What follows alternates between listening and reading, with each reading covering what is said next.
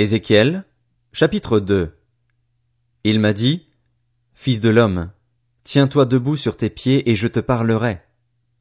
Pendant qu'il me parlait, l'Esprit est entré en moi et m'a mis debout sur mes pieds.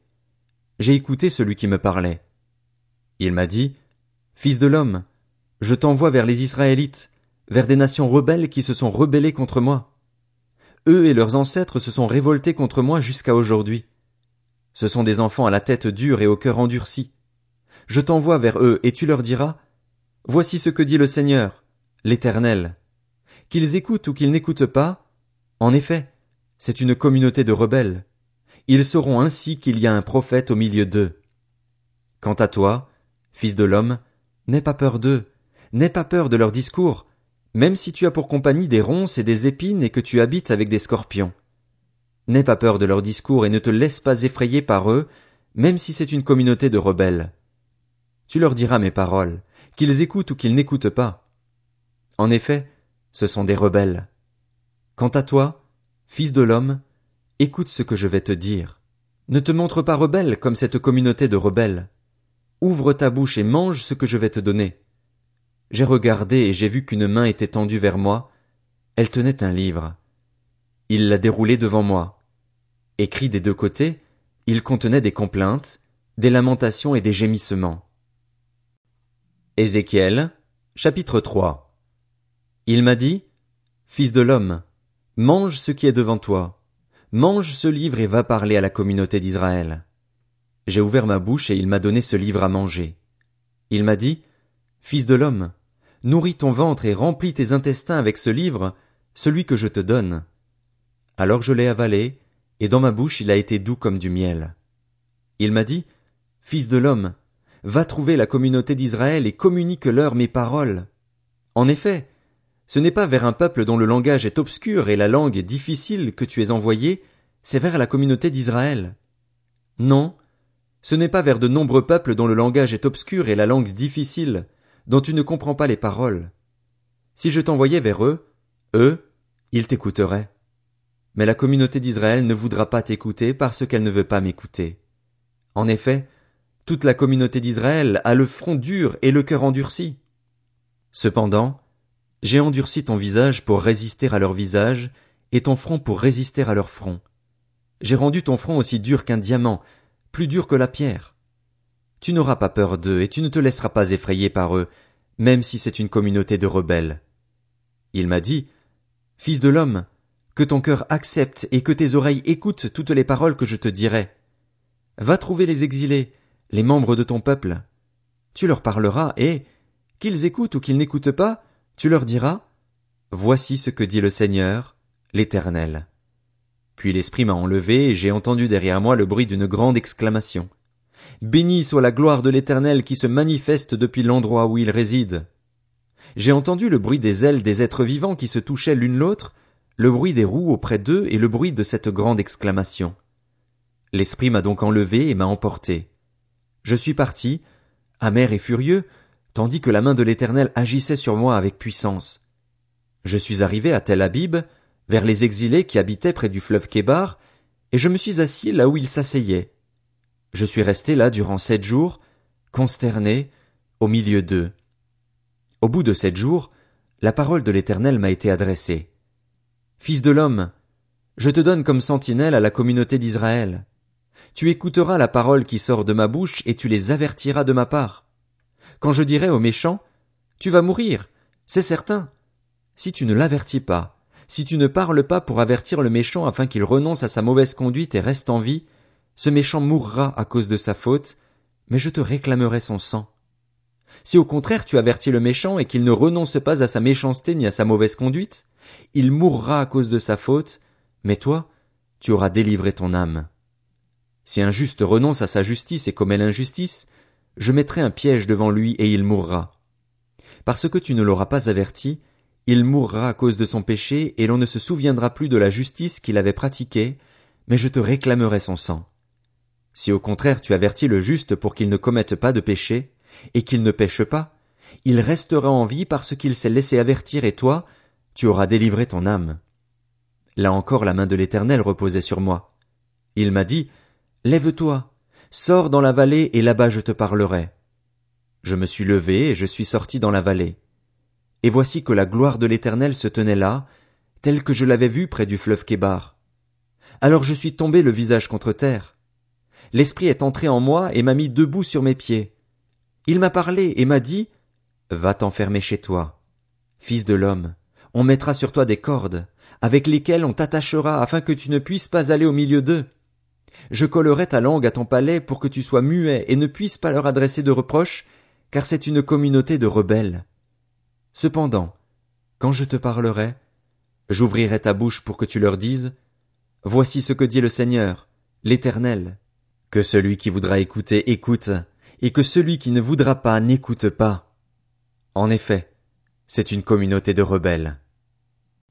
Ézéchiel, chapitre 4 Quant à toi, fils de l'homme, prends une brique, place-la devant toi, et dessus tu dessineras une ville, Jérusalem.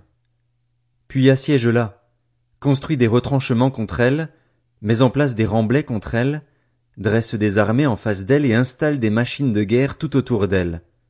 Prends une plaque de fer, dresse-la comme un mur de fer entre toi et la ville, et dirige ton regard sur elle. Elle sera assiégée, car tu l'assiégeras. Ce sera un signe pour la communauté d'Israël. Ensuite, couche-toi sur le côté gauche et place-y la faute de la communauté d'Israël.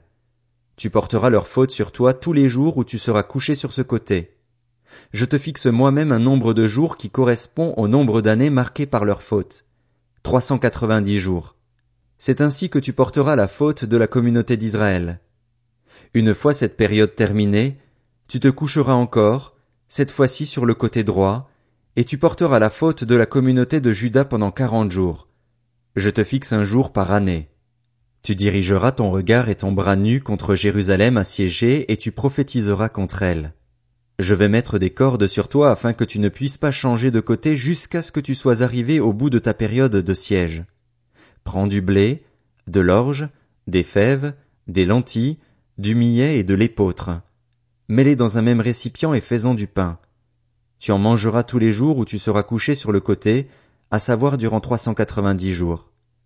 Le poids de la nourriture que tu mangeras sera de deux cents grammes par jour. Tu en mangeras de temps à autre. La quantité d'eau que tu boiras sera de six décilitres. Tu en boiras de temps à autre. Tu mangeras des gâteaux d'orge que tu feras cuire en leur présence à l'aide d'excréments humains. L'Éternel a ajouté, C'est ainsi que les Israélites mangeront leur pain impur parmi les nations vers lesquelles je les chasserai. J'ai répondu, Ah!